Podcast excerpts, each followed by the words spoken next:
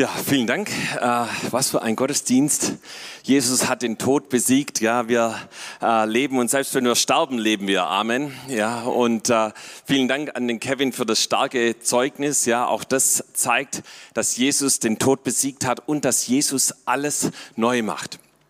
Darüber soll es auch heute Nachmittag gehen in der Botschaft. Äh, ich möchte so ein bisschen anknüpfen an dem, was Jobs letzte Woche gepredigt hat, so wie wir äh, uns richtig bekehren und eben von neuem geboren werden. Und ich fand diese Botschaft so, so stark falls sie dir irgendwie entgangen ist und du nicht dabei sein konntest, dann schau sie dir doch über YouTube nochmal an. Äh, das ist wirklich ein, ein sehr, sehr, sehr starke Botschaft. Ja, und äh, es geht darum, dass Jesus uns wirklich neues Leben gibt und Jesus ist der Gott, der alles neu macht, auch in deinem Leben. Ja, so wie wir das hier im Kevins Leben gehört und auch gesehen haben. Ja, ähm, da hat wirklich Gott eingegriffen. Ich kann mich noch ganz genau erinnern, wie er hier damals äh, zur Tür reinkam und das Erste, was er sagte, äh, ich musste was erzählen, ich war im Koma und Jesus hat mich rausgeholt und das heißt, dieses Zeugnis, das, das äh, konnte er nicht für sich behalten, sondern äh, eben wenn Jesus was neu macht, dann ist es so überwältigend, äh, dass wir davon erzählen müssen. Amen. Okay, also wir schlagen mal die Bibel auf im 2. Korinther 5 und äh, ich möchte da den Vers 17 vorlesen und ich liebe diesen Vers und da geht es auch darum, was ich gerade schon gesagt habe. Da heißt es, darum ist jemand in Christus, so ist er eine neue Kreatur, das Alte ist vergangen, siehe, Neues ist geworden. Amen. Ja, hey, und das passiert, wenn wir Jesus unser Leben anvertrauen, das passiert, wenn wir ihm nachfolgen, das passiert, wenn wir alles alles auf die Karte Jesus setzen. Amen. Ja. So, diese Woche hatten wir ähm, eine Evangelisation auf, in der Innenstadt Tübingens und eben, wir haben gedacht, ey, trotz Corona müssten wir das Evangelium weitergeben, natürlich mit Masken und Abstand und allem drum und dran. Und wir sind dann so an drei unterschiedliche Orte gegangen und haben das Evangelium weitergegeben. Und es war wirklich der Hammer. Ja, man merkt, wie Leute offen sind, wie Leute, äh, könnt ihr noch mal kurz ausblenden hier, ja, danke, äh, wie Leute offen sind, wie Leute äh, äh, wirklich sich an das Evangelium sehnen. Ja, und so hatten wir an drei Orten wirklich ganz, ganz starke Zeiten. Und äh, ich war mit einem Team auf dem Marktplatz und ähm, ja, und wir waren eigentlich schon, hatten wirklich eine starke Zeit hier. Thomas hat mit einem äh, Ehepaar gesprochen und fragte zum Schluss, darf ich für sie beten? Und dann hatte die Frau schon Tränen in den Augen, ja, und die Kraft Gottes war da. Und so sind viele besondere Dinge passiert. Und wir wollten dann eigentlich schon aufhören und äh, eine Frau war noch im Gespräch mit einer anderen Frau und die war schon Christ und irgendwie äh, war ganz angetan von dem, was wir hier gemacht haben und hat gesagt, hey, darf ich auch Zeugnis geben? Darf ich auch von dem erzählen, was Jesus in meinem Leben getan hat? Und das war für uns ein bisschen überraschend, weil das erlebt man meistens nicht so, ja. Aber irgendwie war es auch ein prophetisches Zeichen, dass Menschen davon erzählen möchten, was Jesus in ihrem Leben getan hat. Und so haben wir gedacht, ja gut, bitteschön, hier ist die Box, ja. Und äh, die Frau stellte sich auf die Box und ihr habt gerade schon das Bild gesehen, könnt ihr jetzt noch mal kurz einblenden, ja. Und sie fing an, ganz zum Schluss Zeugnis zu erzählen. Und zwar unter Tränen. Sagte sie, sie ist als drittes Kind, als dritte Tochter ihrer Eltern auf die Welt gekommen. Ihr Vater war völlig enttäuscht, weil er wünschte sich so sehr einen Sohn, dass er sie gar nicht sehen wollte. Und es hat so einen Stempel von Ablehnung auf ihr Leben gebracht, dass sie darunter ihr ganzes Leben litt. Und gerade eben als sie etwas älter wurde, hat sie gesagt, ey, dann habe ich Liebe, Anerkennung, Wertschätzung bei Männern gesucht und dann ist eine Beziehung nach der anderen in die Brüche gegangen. Und wie es dann meistens so ist, dass dann kommen Selbstmordgedanken. Aber weil sie so in christlichen Werten äh, erzogen wurde, hat sie gedacht, das ist die schlimmste Sünde, die man begehen kann, und wollte das dann auch nicht tun. Aber irgendwie ging ihr Leben immer weiter bergab und sie sagte so, heute Abend werde ich mich im Badezimmer einschließen. Das ist der einzige Ort, wo ich Ruhe habe. Da ist die Hausapotheke. Ich werde sie öffnen und werde die Tabletten nehmen und meinem Leben ein Ende setzen. Und äh, Sie machte gerade ihre Ausbildung in der Königstraße und kurz vor Feierabend kam ein Mann rein und hat gesagt, kannst du mir ein bisschen Geld geben? Ich möchte mir Schmerztabletten kaufen. Und sie sagte also innerlich, wenn, wenn du wüsstest, welche Schmerzen ich habe, ja, an was ich leide. Äh, und äh, sie wollte sich gerade umdrehen und das Geld holen. Da fing dieser Mann an ihr zu sagen, hey, dir geht es nicht gut. Und du würdest dir am liebsten das Leben nehmen und fängt an, ihr Dinge in ihrem Leben zu sagen, die, die dieser Mann niemand, na, niemals wissen konnte. Und sie war total getoucht davon, drehte sich um, holte das Geld. Und äh, als sie wiederkam, war dieser Mann verschwunden. Und sie suchte in der Königstraße, er war nicht mehr wiederzufinden. Und ihr war klar, dass das Jesus war, der ihr begegnet ist. Und sie ging dann nach Hause und sie schloss sich im Badezimmer ein. Aber sie hat dann zu Jesus gebetet und hat gesagt, Jesus, ich möchte mir nicht mein Leben nehmen, sondern ich übergebe dir mein Leben. Und Jesus kam und hat diesen Fluch der Ablehnung, der Selbstablehnung äh, über ihrem Leben zerbrochen und hat ihr neues Leben gegeben. Und du konntest es sehen, weil sie wirklich unter Tränen ihr Zeugnis er, äh, erzählt hat. Ihr Lieben, Jesus macht alles neu. Wenn Jesus kommt, dann sagt er, so wie wir hier das gerade gelesen haben, eine neue Schöpfung, eine neue Kreatur, wie bei dieser Frau eben ein komplett neues Leben mit Jesus äh, begonnen hat, weil der Fluch der Vergangenheit, der Fluch von Selbstablehnung zerbrochen ist und dass bis dahin, dass sie bereit war, auf dem Tübinger Holzmarkt davon zu berichten. Ja, neue Kreatur, neue Schöpfung bedeutet, dass Jesus etwas komplett Neues schafft. Und äh, damit ist nicht gemeint, irgendwie etwas schöner zu machen, ein bisschen zu dekorieren, ja, oder was auszubessern, was zu verbessern. Nee, Jesus ist der Schöpfer, der wirklich alles neu schafft. Und das, so kennen wir das in der ganzen Bibel. Du kennst es eben auf der ersten Seite schon in der Schöpfung in 1. Mose. Da heißt es, es war wüst und leer, da war Chaos. Und äh, wir lesen eben nichts davon, dass Jesus versuchte, dieses Chaos etwas schöner zu gestalten, hier ein paar Servietten, da ein paar Kerzchen aufzustellen. Äh, nein, Jesus fängt an, etwas Neues zu schaffen. Und wie hat Jesus das getan? Da kommen zwei Faktoren zusammen. Wir lesen da in den ersten Versen und der Geist schwebte über dem Chaos. Ja, der Heilige Geist war schon da direkt ganz am Anfang. Und das zweite ist, dass Gott sprach. Ja, es werde Licht und es ward Licht. Ja, und so fing an, Gott zu sprechen und zu schöpfen, Dinge neu zu erschaffen, Dinge, die es vorher noch nicht gab. Und ihr Lieben, das ist ein Bild davon, dass Jesus, auch wenn dein Leben finster ist, wenn dein Leben im Chaos ist, wenn du nicht mehr weiter weißt, dass Jesus kommt und dass Jesus Neues schafft. Amen. Und Jesus möchte dir Sieg geben. Und wie passiert es? Wie kommt es in Existenz? Das passiert da, wenn äh, wir in Jesus sind. Ja, so heißt es eben auch hier in diesem Vers: Ist jemand in Jesus, so ist er eine neue Kreatur, eine neue Schöpfung. Ja, der Schlüssel ist also, dass wir in, in, in Jesus sind. Also in diesem kleinen Wörtchen in steckt so viel Power, ja.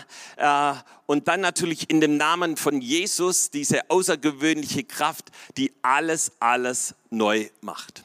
Jetzt ist natürlich die Frage, was heißt es jetzt, in Jesus zu sein? Ihr Lieben, ich habe mir da viele, viele Gedanken über die Jahre hinweg gemacht. Was heißt es wirklich, in Jesus zu sein?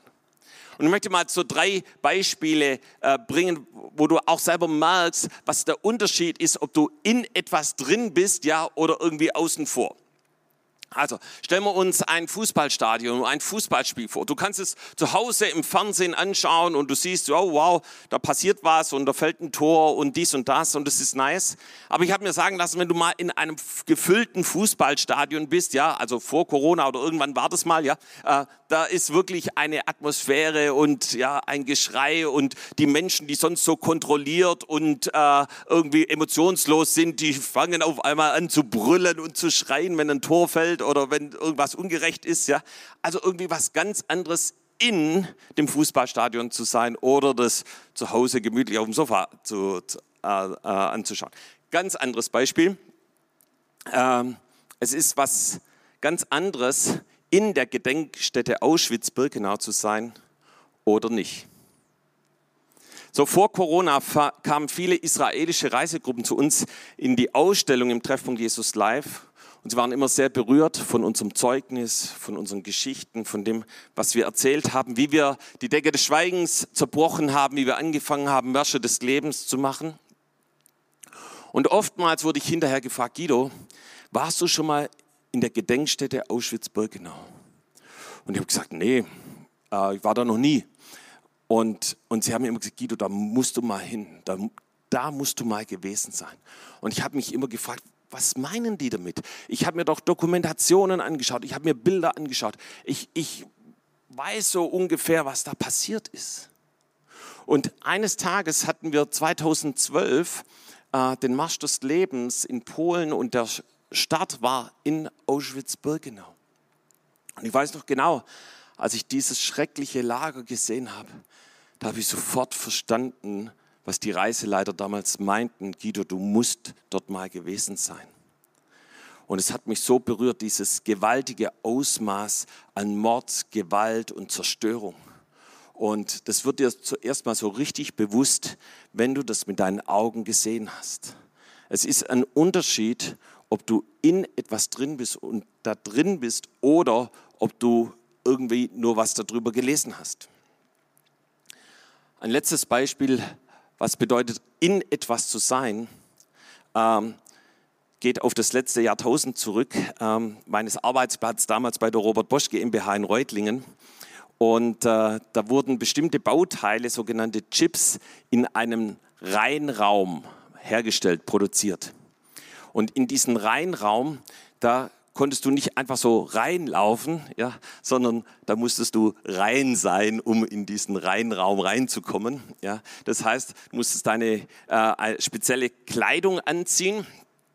Und dann ging es durch eine Luftschleuse in den entsprechenden Raum hinein. Und äh, ich habe mir sagen lassen, dass der Reinraum, um solche Chips herzustellen, viel, viel reiner ist wie so ein OP-Saal, der ja auch schon sehr sauber ist, ja, äh, weil eben so ein paar Staubkörnchen könnten die Produktion schon kaputt machen. Ja. Und ich habe hier mal ein Bild mitgebracht, vielleicht könnt ihr das kurz einblenden, von so einem Reinraum. Ja. Manche sagen, die Leute sehen aus wie Engel, aber andere äh, würden sie vielleicht mehr als Mondmenschen vergleichen. Äh, das ist also ein solcher Reinraum und ich weiß nicht, ob ihr es erkennen könnt, hinten sind so auf dem Boden so Schächte, weil eben da ein ständiger Luftfluss ist, der sozusagen den kompletten Staub aus der Luft heraussaugt, dass eben da wirklich äh, diese Chips produziert werden können. Ja, vielen Dank. Und äh, auch da ist es ein komplett kompletter Unterschied, ob du in diesem Reinraum drin bist, ja, und eben dort Dinge tun kannst, die du eben außerhalb nicht tun kannst. Äh, und du siehst natürlich auch komplett anders aus. Ja. Okay, was will ich damit sagen? Wenn du in etwas bist, dann spürst du das. Du hast eine neue Umgebung, du hast eine neue Perspektive und du verhältst dich komplett anders. Und was bedeutet das jetzt, wenn wir darüber sprechen, in Jesus zu sein? Und äh, in Johannes 15 lesen wir von dem, was es bedeutet, in Jesus zu sein. Also äh, von wie einer Wechselwirkung Jesus in uns und wir in Jesus. Ja, also zum Beispiel Johannes 15, Vers 4, bleibt in mir und ich in euch.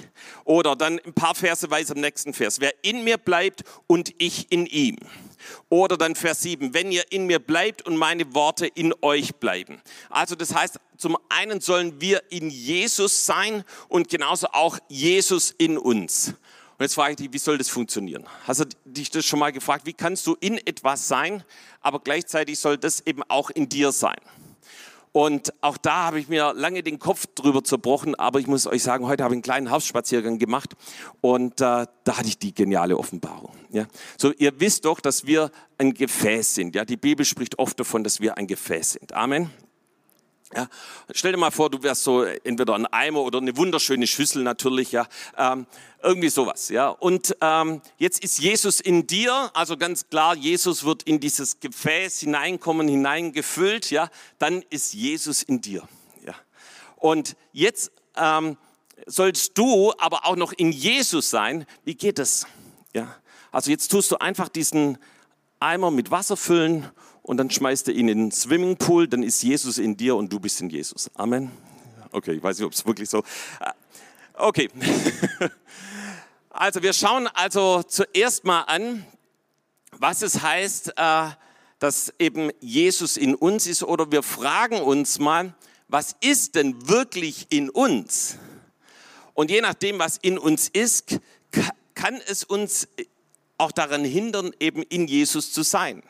Und dies wiederum kann uns in einen Konflikt bringen, den Paulus im Römerbrief wunderbar beschreibt. Wir lesen Römer 7, Vers 17 bis 20. So tue, äh, so tue nun nicht ich es, sondern die Sünde, die in mir wohnt. Denn ich weiß, dass in mir, das heißt in meinem Fleisch, nichts Gutes wohnt. Wollen habe ich wohl, aber das Gute vollbringen kann ich nicht. Denn das Gute, das ich will, das tue ich nicht, sondern das Böse, das ich nicht will, das tue ich. Wenn ich aber tue, was ich nicht will, so tue nicht ich es, sondern die Sünde, die in mir wohnt. Und diese drei Verse beschreiben die Situation vieler Menschen. Sie wollen eigentlich nach den Maßstäben Jesu, der Bibel leben, aber sie haben immer wieder mit der gleichen Sünde zu kämpfen, tun also Dinge, die sie eigentlich nicht tun wollen. Ihr Lieben, da, da gibt es aber eine Lösung. Es ist möglich, diese immer wiederkehrenden Sünden zu überwinden und sich Jesus ganz, ganz hinzugeben. Und glücklicherweise hat Paulus im Kapitel 7 nicht aufgehört, den Römerbrief zu schreiben, sondern er hat in den folgenden Kapiteln uns eine Lösung dafür gegeben, was es heißt, in Jesus zu sein. Deshalb springen wir jetzt in das Kapitel 12 und in Römer 12 lesen wir in den Versen 1 und 2. Ich ermahne euch nun, liebe Brüder, durch die Barmherzigkeit Gottes, dass ihr eure Leiber hingebt als ein Opfer, das lebendig, heilig und Gott wohlgefällig ist. Das sei euer vernünftiger Gottesdienst. Und stellt euch nicht dieser Welt gleich, sondern ändert euch durch die Erneuerung eures Sinnes, damit ihr prüfen könnt, was Gottes Wille ist, nämlich das Gute und das Wohlgefällige und das Vollkommene. Also drei Dinge, die wir hier diesem Vers entnehmen können. So, zuerst mal dass wir unsere Leiber hingeben sollen, ja, äh, dass ihr eure Leiber hingebt als ein Opfer, das lebendig und Gott wohlgefällig ist, ja. Das heißt, es hat mit einer Hingabe an Jesus zu tun. Und nur wenn wir unser Leben ganz vor Jesus niederlegen, uns demütigen und uns ihm hingeben, kann er uns ein siegreiches und gesegnetes Leben schenken. Ja, das heißt, mit der Übergabe an Jesus, mit der Bekehrung, mit der Wiedergeburt, von dem Jobs letzte Woche gesprochen hat. Das ist die Voraussetzung, dass wir in Jesus sind. Und dann heißt es hier, seid nicht gleichgestellt. Und sich gleichstellen oder in anderen Übersetzungen gleichförmig zu sein, bedeutet wörtlich in eine Form gepresst zu sein. Und ihr Lieben, da gibt es jetzt zwei Möglichkeiten. Entweder du wirst von der Welt mit ihren Maßstäben und ihren äh, äh Geflogenheiten in eine Form gepresst oder du bist du lebst, du erlebst den guten, wohlgefälligen und vollkommenen Willen Gottes, so wie er hier in Römer 12 beschrieben wird. Aber wie unser Leben aussieht, wird bestimmt von dem, was in unseren Köpfen und in unserer Seele abläuft. Und das hängt von unserer inneren Einstellung ab, ob wir nach den Maßstäben der Welt leben oder die Dinge zulassen, die uns Gott, die, die uns von Gottes Wegen wegbringen oder ob wir eben geistlich leben und das tun, was Gott will, wozu er uns erschaffen hat und was unsere Berufung ist. Kommen wir zum Punkt 3 aus diesen drei Versen. Da heißt es, ändert euch. Und dieses griechische Wort, das in Römer 12, Vers 2 beschrieben wird, ändert euch oder verwandelt euch, ähm, wird im Griechischen mit Metamorpho beschrieben, was im Deutschen heißt Metamorphose. Äh, und äh, es bedeutet, und das war für mich neu, zulassen, dass das, was im Inneren ist, an die Oberfläche kommt. Also dieses Ändern bedeutet, dass das, was im Inneren ist, dass es an die Oberfläche kommt.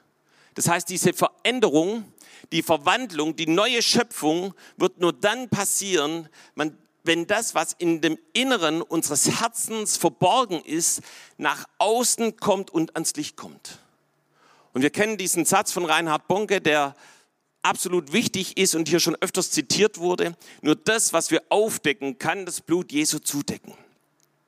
Wenn du in Jesus sein möchtest, eine neue Kreatur, dann lass es zu, dass das, was tief im Inneren deines Herzens ist, dass das ans Kreuz Jesu kommt, dass du das aufdeckst, dass du es bekennst, dass du Jesus um Vergebung bittest und dass du reingewaschen wirst mit dem Blut des Lammes. Im Epheserbrief, wir hatten den Vers vorhin gelesen, heißt es, dass wir die alten Kleider ausziehen wie das alte Leben und dass wir unser altes Leben ablegen und neue Kleider anziehen, wie bei dem Betreten eines Reinraumes. Jesus selber sagt es in Johannes 6, Vers 56, wer mein Fleisch isst und mein Blut trinkt, der bleibt in mir und ich in ihm. Das heißt, da wo wir das Innerste ganz nach oben bringen, dann reinigt er uns und Jesus bleibt in uns, kommt in uns. Und an der Stelle möchte ich noch ganz kurz auf dieses, diese Bedeutung der Metamorphose, da denken wir natürlich ganz klar an die Verwandlung von einer Raupe zu einem Schmetterling eingehen. Das ist natürlich ein wunderschönes Bild. Was wir alles wissen, ist, dass die Raupe sehr gefräßig ist. Ich habe das selber schon mal erlebt, habe so Blumen bei uns zu Hause im Garten angepflanzt und die haben auch jedes Jahr äh, schön geblüht und eines Tages war, waren die Blätter völlig zerfressen und ich dachte, was ist da los? Und haben gesehen, dass da Raupen dran sind. Ja, und dann haben wir nichts Besseres zu tun gehabt, natürlich, als sie in so ein kleines Glasgefäß reinzutun und äh, zu versorgen. Ja, und irgendwann sind natürlich aus diesen Raupen Schmetterlinge geworden. Und äh, ich glaube, manch einer kennt vielleicht sogar dieses äh, Kinderbuch, die kleine Raupe Nimmersatt. Kennt, kennt das jemand? Ja, hast vielleicht selber den Kindern vorgelesen oder wurde es dir vorgelesen? Und äh, wir lesen da eben, wie diese kleine Raupe eben von Wochentag zu Wochentag sich überall durchfrisst. Und irgendwann äh, ist es natürlich ihr ein wunderschöner Schmetterling. Ähm, genau, ich glaube, äh, Lass uns, wenn wir das Innerste unseres Herzens nach außen ans Licht und unter das Blut Jesu gebracht haben, wie diese Raupe nimmersatt Hunger nach dem Wort Gottes haben und es in uns aufnehmen. Und wenn wir wirklich in Jesus sein wollen und in unserem Leben Veränderung erleben möchten, dann müssten wir uns an dem Wort Gottes sättigen, ebenso wie diese Raupe sich an den Blättern der Blumen sättigt. Und diese Nahrung vom Brot des Lebens äh, in Verbindung mit dem Heiligen Geist, diese bringt eine absolut starke Veränderung vor. Und äh, das möchte ich dir heute mitgeben. Hey, lass uns das Wort Gottes in uns aufnehmen. So Jesus selber sagt, dass er das Wort Gottes ist, dass er die Wahrheit ist, dass er das Leben ist. Und Jesus möchte, dass wir ihn in uns aufnehmen, so wie eben äh, in Johannes 15 das beschrieben, wenn meine Worte in euch bleiben. Und ich möchte dich einladen, dass ich glaube, dass es jetzt in dieser Zeit so wichtig ist, dass das Wort Gottes in uns lebt. Ich bin so dankbar, dass so viele angefangen haben, den Psalm 91 jeden Tag zu proklamieren, zu sagen, das ist das Wort Gottes jetzt zu dieser Zeit. Ja, so ich bleibe unter dem Schutz des Höchsten. Ja, äh, kein Übel, das wird mir begegnen und keine Plage wird sich meinem Hause nahen. Ja, und äh, ich glaube, das ist eine Power-Proklamation. Ich bin so dankbar, dass wir hier auch im Zentrum als Vollzeitige das jeden Tag beten und auch über der Gemeinde ausrufen und so, über unserem Zentrum. Ich glaube, es ist so wichtig, dass wir unter dem Schutz Gottes sind und auch bleiben. Aber ich glaube, dass es eine absolute Powerproklamation ist, wenn wir in Jesus sind und auch in Jesus bleiben. Und falls du von dieser Botschaft was mitnehmen möchtest, dann schnapp dein Handy, dein Notizblock, äh, öffne die Notizen und dann schreib dir ein paar Bibelstellen mit, die du auch noch gerne erweitern kannst. Und ich möchte dich ermutigen, in dieser Woche eine in Jesus Proklamation zu gehen, wo du sagst, Jesus, ich möchte in dir sein. Ich habe Hunger nach dem Wort Gottes. Ich nehme das Wort Gottes auf, ich wende es für mein Leben an und ich mache es lebendig in meinem Leben und ich danke dir, Jesus, dass du alles neu machst. Bist du mit dabei? Amen. Ja. Und ich habe dir hier jetzt zehn Verse vorbereitet. Und wie gesagt, die kann man auch noch erweitern, das ist keine Frage. Da gibt's, ist mir noch viel, viel mehr eingefallen, aber ich dachte, ich mache jetzt mal Schluss bei zehn. Ähm, äh, was wir in Jesus haben, wenn wir in Jesus leben, ja, wenn Jesus, wir Jesus in unser Leben aufgenommen haben und ihm nachfolgen. Also der erste Vers, in Jesus lebe ich in Freiheit. Das sagt Römer 8, Vers 1 und 2. So gibt es nun keine Verdammnis für die, die in Christus Jesus sind, denn das Gesetz des Geistes, der lebendig macht in Christus Jesus, hat dich frei gemacht von dem Gesetz der Sünde und des Todes. Ja, hey, das ist doch das Zeugnis, was wir heute ge gehört haben. So, Jesus macht uns frei von Verdammnis. Jesus macht uns frei von dem Gesetz der Sünde. Jesus zerbricht die Ketten. Jesus zerbricht die Flüche von Ablehnung und gibt uns neues Leben. Amen.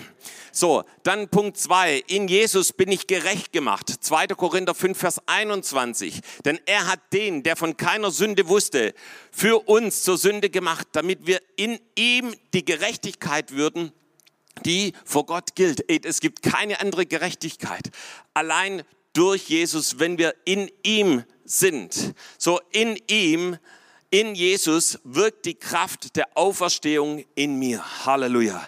Hey, die Kraft der Auferstehung, die hat Jesus von den Toten auferweckt. Und äh, ich lese jetzt hier nochmal nur den Vers 19. Äh, aber du kannst es eben dann bis 23 zu Hause lesen. Ja, da heißt es, ich bete, dass ihr erkennen könnt, wie übermächtig groß seine Kraft ist, mit der er in uns, die wir an ihn glauben, wirkt. Es ist dieselbe gewaltige Kraft und dann geht es weiter, die Jesus eben von den Toten auferweckt hat. Hey, diese Kraft, die hat den Teufel und den Tod und die Finsternis besiegt, ja. Und die, über diese mit dies, diese Kraft steht uns zur Verfügung. Amen. So in Jesus lebt der Heilige Geist in mir. Römer 8, Vers 11. Der Geist Gottes, der Jesus von den Toten auferweckt hat, lebt in euch. Ja, hey, der Heilige Geist, der ist nicht nur am Sonntag für dich da, sondern er lebt am Montag, am Dienstag, am Mittwoch. Ja, so Punkt 5. In Jesus habe ich Frieden. Johannes 16, Vers 33. Das habe ich mit euch geredet, damit ihr in Frieden damit ihr in mir Frieden habt. Ja, in der Welt habt ihr Angst, aber seid getrost, ich habe die Welt überwunden. Hey, in Jesus haben wir Frieden, den bekommst du sonst nirgends. Ja, auch in dieser Zeit jetzt schenkt Gott dir übernatürlichen Frieden, wenn Jesus in dir ist. In Jesus habe ich Glauben. Ja, ich liebe diesen Vers, Galater 2, Vers 19 und 20. Ich bin mit Christus gekreuzigt. Ich lebe doch nun nicht ich, sondern Christus lebt in mir. Denn was ich jetzt lebe im Fleisch, das lebe ich im Glauben an den Sohn Gottes, der mich geliebt und sich selbst für mich dahingegeben hat. Da muss ich euch noch kurz eine Geschichte erzählen. So diese Woche habe ich eine, beim Autofahren eine Botschaft von Reinhard Bonke äh, gehört und er erzählte, wie er in der Schweiz war und dort gedient hat. Und er erzählte voller Begeisterung, wie in Afrika 55 Millionen Menschen innerhalb von 20 Jahren gerettet wurden. Ja. Und äh, falls du Reinhard Bonke noch mal kennengelernt hast, er ist jetzt schon beim Herrn, dann, dann weißt du, mit, welcher, mit welchem Feuer, mit welcher Begeisterung das erzählt hat. Und dann war eben die Veranstaltung zu Ende und einer der Pastoren kam zu Reinhard Bonke und sagte, ja Reinhard, das mit den 55 Millionen, das war in Afrika. Aber hier, hier sind wir in der Schweiz. Und dann sagte Reinhard zu ihm, ja, wie ist es? Hast du denn eine andere Bibel wie ich? Und er sagte, warum?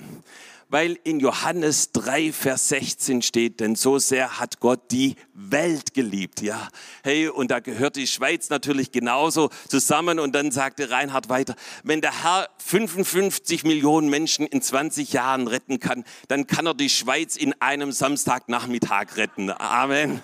Yes. Ja, lass uns Jesus Applaus geben und er fügte hinzu, wir müssen so denken, wie Gott denkt. Amen. Hey, und lass uns so denken. Und das, wenn wir das proklamieren, ich lebe im Glauben an den Sohn Gottes, dann ist es Glauben. Das ist Glauben, dass deine Schule gerettet wird. Das ist Glauben, dass die Uni gerettet wird. Das ist Glauben, dass dein Arbeitsplatz gerettet wird. Das ist Glaube, dass deine Familie zu Gott durchbricht. Das ist Glaube. Amen. Ja. Glaube in Jesus. So. Punkt 7, in Jesus bin ich eine neue Schöpfung. Ja, diesen Vers hatten wir schon. Ja, vielmehr wissen wir, wenn jemand in Christus ist, ist er eine neue Schöpfung. Das Alte ist vergangen, etwas ganz Neues hat begonnen. Punkt 8, in Jesus erhört er mein Gebet. Hey, das ist der absolut Hammervers, ja. Johannes 15, Vers 7, wenn ihr in mir bleibt und meine Worte in euch bleiben, werdet ihr bitten, was ihr wollt und es wird euch widerfahren. Hey, das ist die Verheißung, in Jesus zu sein.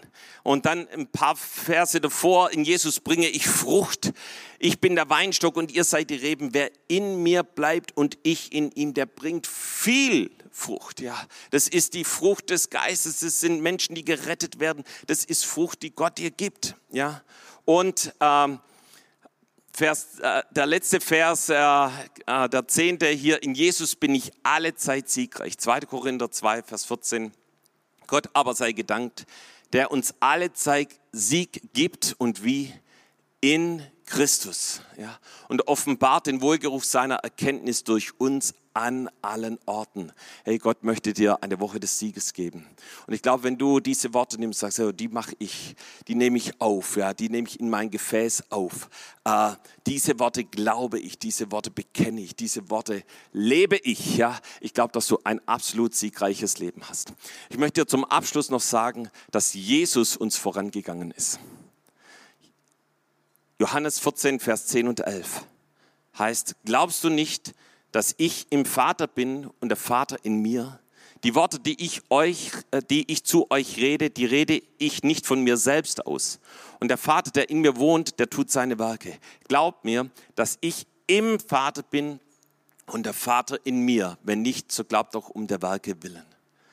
Hey, Jesus ist uns vorausgegangen. Jesus hat nicht sein Ding gedreht, sondern Jesus hat sich verbunden mit dem Vater und hat die Worte des Vaters weitergegeben. Was für eine Power ist es, wenn wir in Jesus sind und Jesus in uns und wir seine Worte leben, seine Worte weitergeben, auf seine Worte orientiert sind. Amen. Komm, lass uns gemeinsam aufstehen, wollen noch zusammen beten. Halleluja.